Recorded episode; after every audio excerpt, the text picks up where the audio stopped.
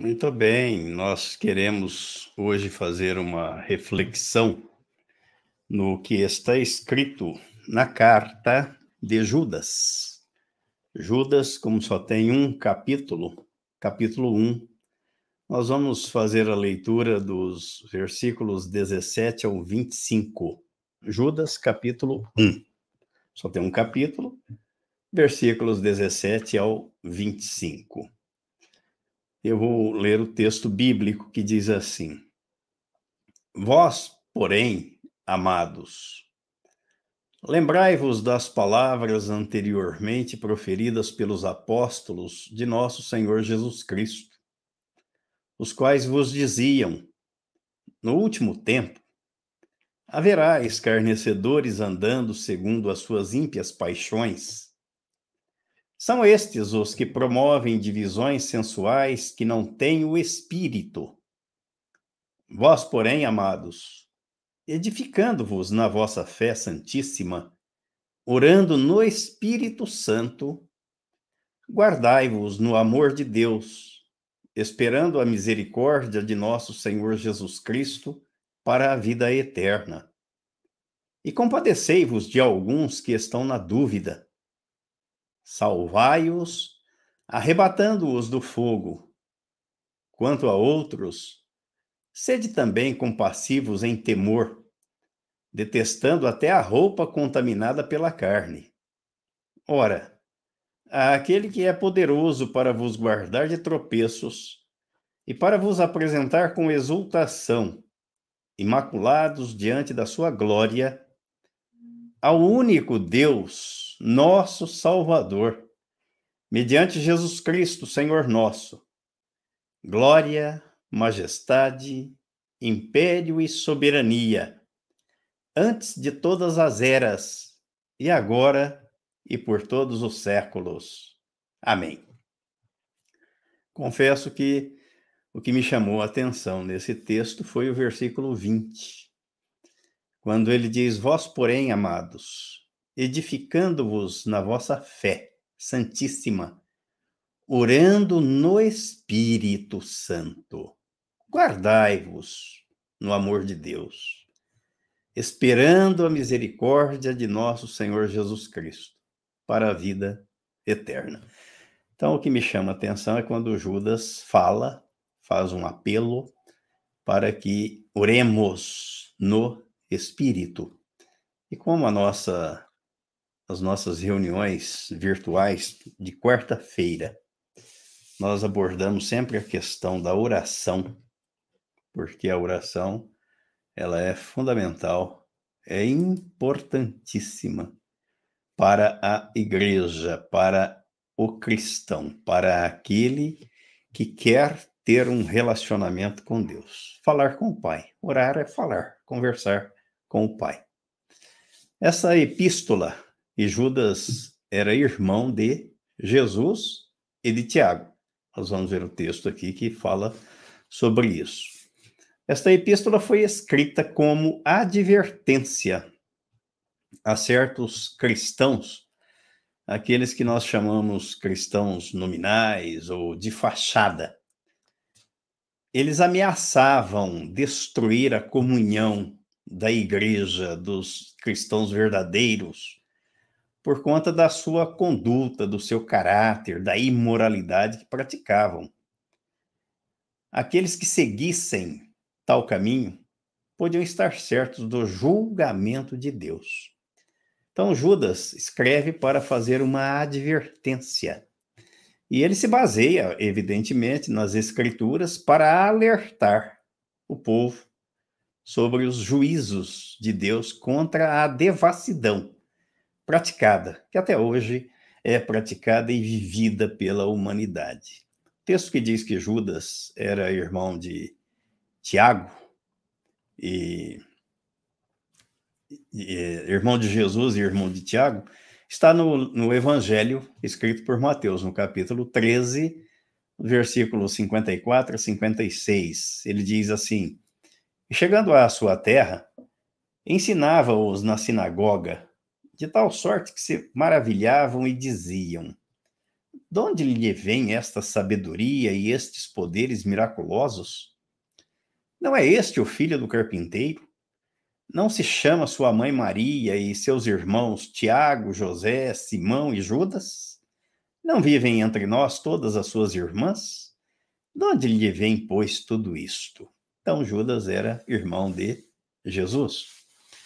A epístola, escrita por ele, teve por objetivo de combater o gnosticismo, já que os gnósticos, vamos ver quem são eles, quem eram eles, e até hoje eles existem, estão por aí, eles dividiam os homens em três classes: aqueles que eram ou são mundanos, aqueles mergulhados, os mundanos que são mergulhados, estão mergulhados na matéria, os sensuais, que possuem uma alma e extrapolam, a, a, exalam a sensualidade, e aqueles espirituais, considerados espirituais. Ele combate aqui na carta, Judas combate os heréticos, as heresias, usando a própria linguagem deles, chamando-os de brutos, irracionais. É isso que a gente vê aqui no versículo 10 desta carta, quando ele diz assim: Estes, porém, quanto a tudo o que não entendem, difamam, e quanto a tudo o que compreendem por instinto natural, como brutos sem razão, até nessas coisas se corrompem. Outra versão fala brutos irracionais, até nisso se corrompem. E também ele os classifica classificou os gnósticos como alguém que não tinha, ou aqueles que não eram portadores do Espírito Santo. É o que a gente vê aí no versículo 19. Ó. São estes os que promovem divisões sensuais, que não têm o Espírito. E Espírito com E maiúsculo se refere à pessoa do Espírito Santo.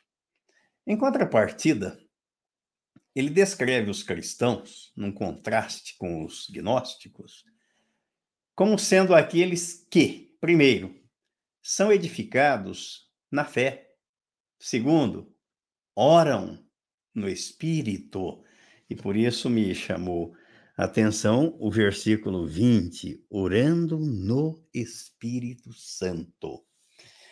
Oram sem cessar são guardados no amor de Deus, esperam a misericórdia de Deus e auxiliam aqueles que vacilam na fé. Por isso ele diz aí no versículo 22, 22 e 23: E compadecei-vos de alguns que estão na dúvida Salvai-os, arrebatando-os do fogo, quanto a outros, sede também compassivos em temor, detestando até a roupa contaminada pela carne. Nós vamos ver aqui, à luz da Bíblia, aqueles que Judas trata aqui como sendo edificados ou vivem se edificando na fé.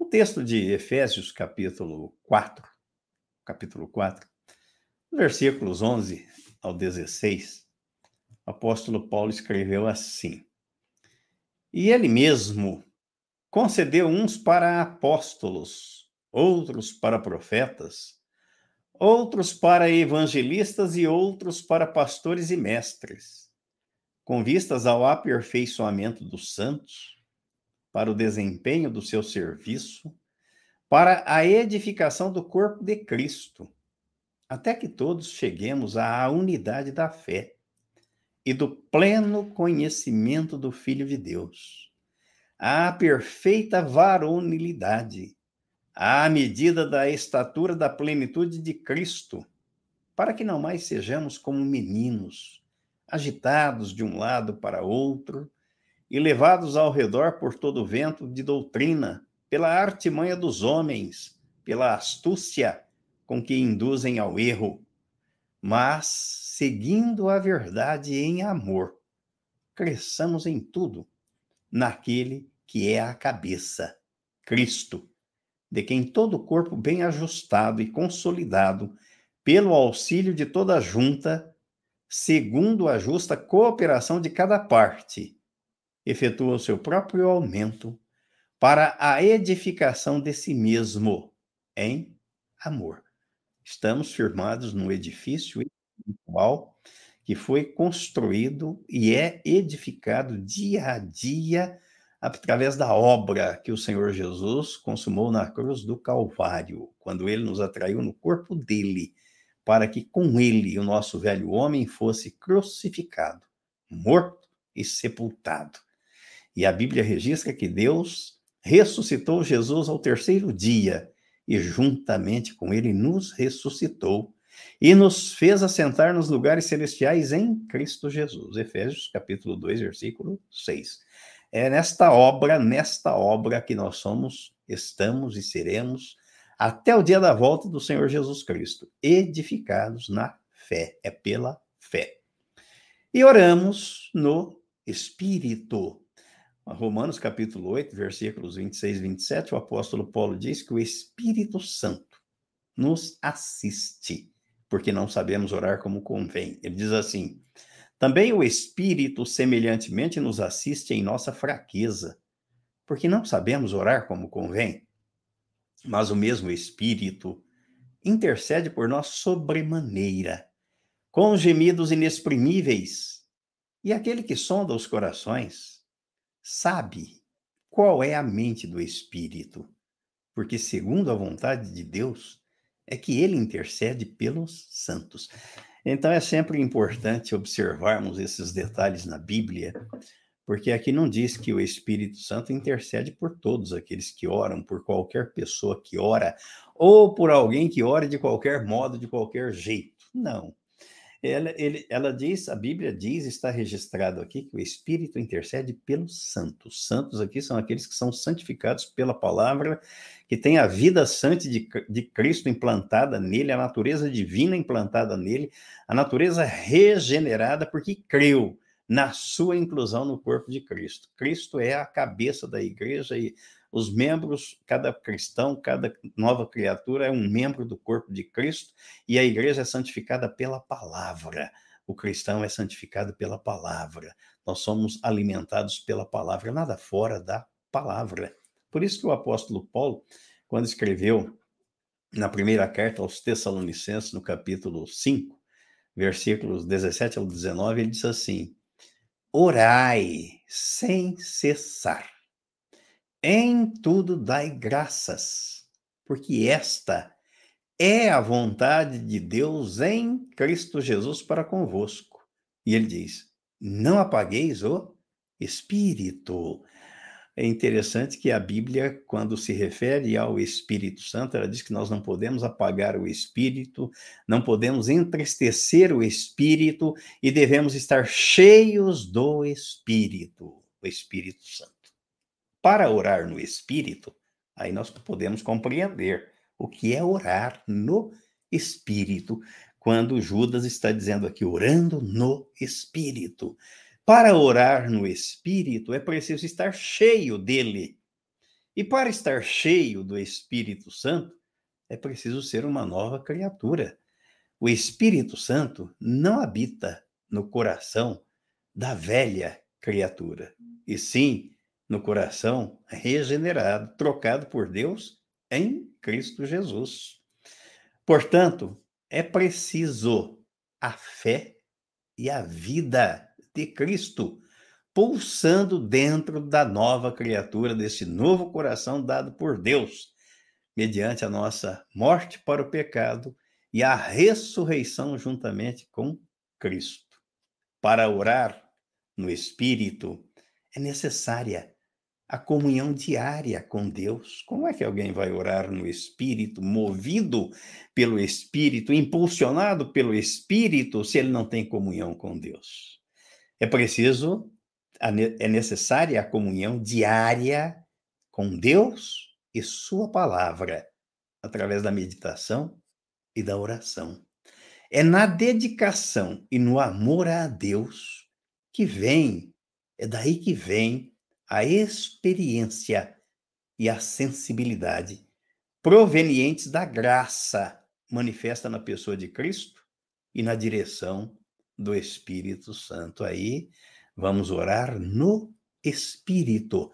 É na carta aos Efésios, no capítulo 5, versículo 17 ao 21, que o apóstolo Paulo escreveu assim: Por esta razão, não vos torneis insensatos, mas procurais compreender qual a vontade do Senhor, e não vos embriagueis com vinho, no qual há dissolução, mas enchei-vos do Espírito, falando entre vós com salmos, entoando e louvando de coração ao Senhor com hinos e cânticos espirituais, dando sempre graças por tudo a nosso Deus e Pai, em nome de nosso Senhor Jesus Cristo, sujeitando-vos uns aos outros no temor de Cristo.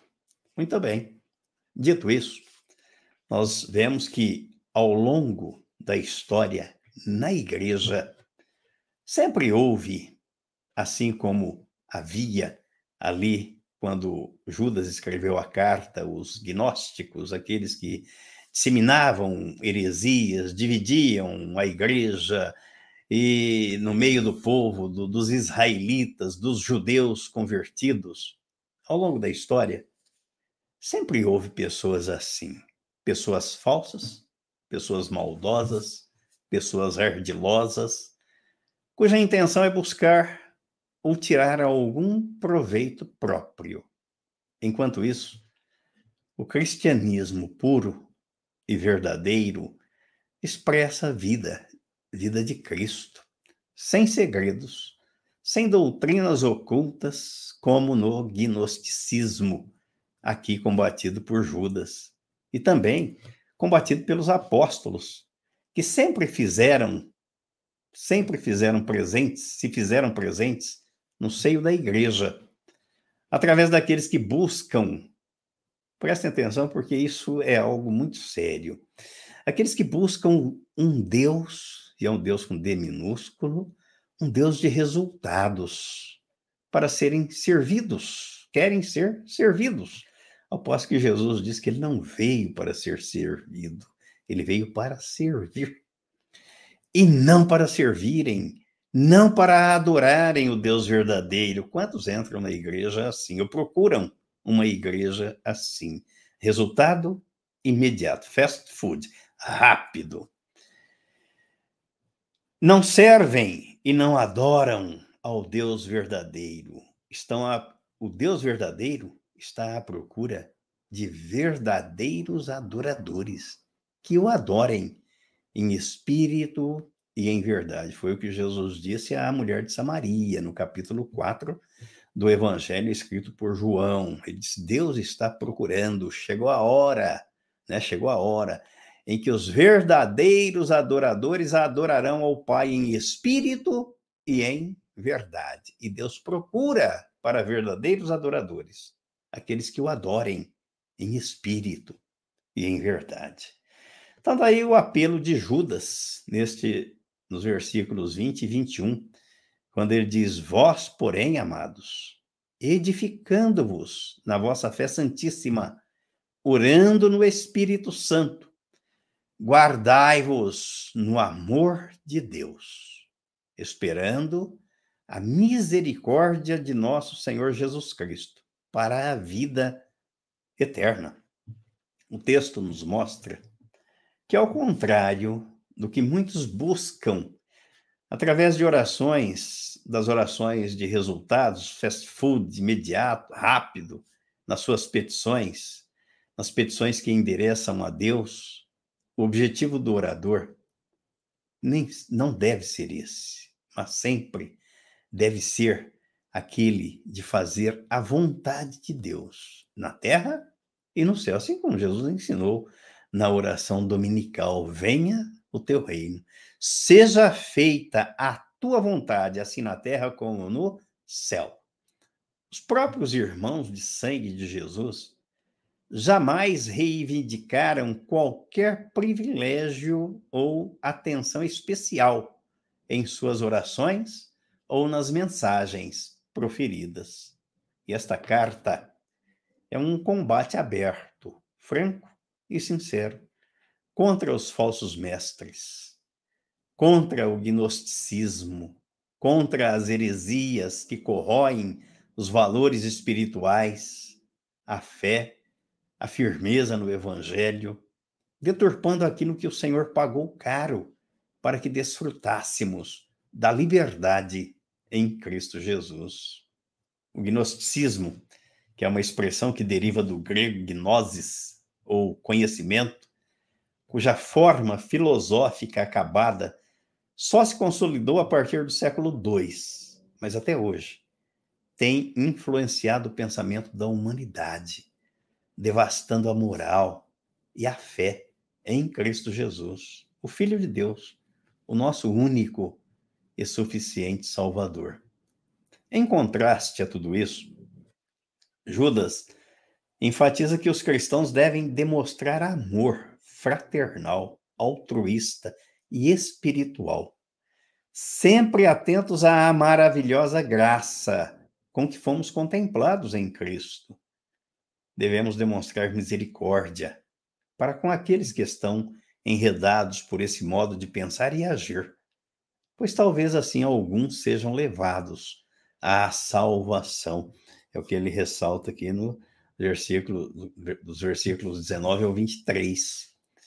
Para todos aqueles que enfrentam as poderosas forças dos males nas regiões celestiais, do príncipe das príncipes das potestades do ar, que, de acordo com a Bíblia Sagrada, atuam pesadamente na vida daqueles que são desobedientes a Deus, mas são marcantes neste século. A recomendação de Judas está de acordo com o que escreveu o apóstolo Paulo na carta aos Efésios, para que oremos em todo o tempo e oremos no Espírito, pois só assim podemos resistir o dia mal e, de acordo com Jesus, permanecermos firmes, de pé, por ocasião da sua volta. Vamos ver os textos? Efésios capítulo 6, versículo 13 ao 20. Ele diz assim: Portanto, tomai toda a armadura de Deus, para que possais resistir no dia mal, e depois de ter desvencido tudo, permanecer inabaláveis. Estai, pois, firmes cingindo-vos com a verdade e vestindo-vos da couraça da justiça. Calçai os pés com a preparação do evangelho da paz, embraçando sempre o escudo da fé, com o qual podereis apagar todos os dardos inflamados do maligno. Tomai também o capacete da salvação e a espada do Espírito, que é a palavra de Deus com toda oração e súplica, orando em todo tempo no Espírito, e para isto vigiando com toda perseverança e súplica por todos os santos e também por mim, para que me seja dada no abrir da minha boca a palavra, para com intrepidez fazer conhecido o mistério do Evangelho, pelo qual sou embaixador em cadeias, para que em Cristo eu seja ousado para falar, como me cumpre fazê-lo, orando em todo tempo para resistirmos no dia, no dia mal, orando no espírito, vigiando e orando.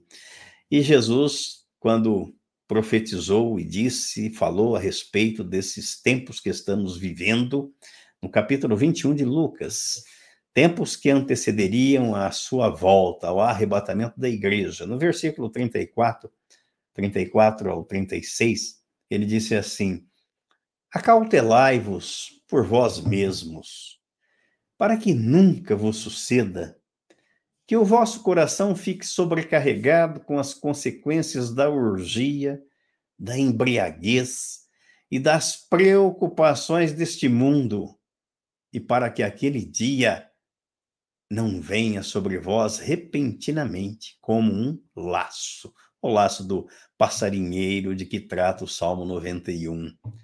Pois há de sobrevir a todos os que vivem sobre a face de toda a terra. Ninguém escapa ou escapará desse dia. Mas Jesus dá a receita. Ele mostra onde é que está a solução. Vigiai, pois, a todo tempo, orando, para que possais escapar de todas estas coisas que têm de suceder e estar em pé na presença do Filho do homem. É através da vigilância e da oração, vigiando e orando. E Jesus garantiu que assim escaparemos das coisas que hão de suceder e permaneceremos, ficaremos em pé na presença dele, aguardando a volta dele. Conclusão. Enquanto o gnosticismo representa aqueles que levam a vida mundana, materialista e na sensualidade, os cristãos devem orar no espírito e em todo tempo expressar vida livre de vícios carnais, de compromissos com o mundo e das ambições mundanas. Devem ter as mentes e corações sintonizados, afinados, ajustados conectados com as profecias e os sinais bíblicos que apontam para a vinda de Jesus. Os cristãos genuínos, verdadeiros, não os crentes de fachadas ou nominais, eles devem ter uma vida de alegria, alegria que vem do Espírito Santo, que é fruto da esperança em Cristo. Não esperamos nada nessa vida, esperamos em Deus, em Cristo sem desânimo ou estado, e, e em estado de coração contrito, pois só assim estaremos em pé na presença do Filho de Deus, aguardando a sua volta e podemos dizer: Maranata, vem, Senhor Jesus. Amém e amém.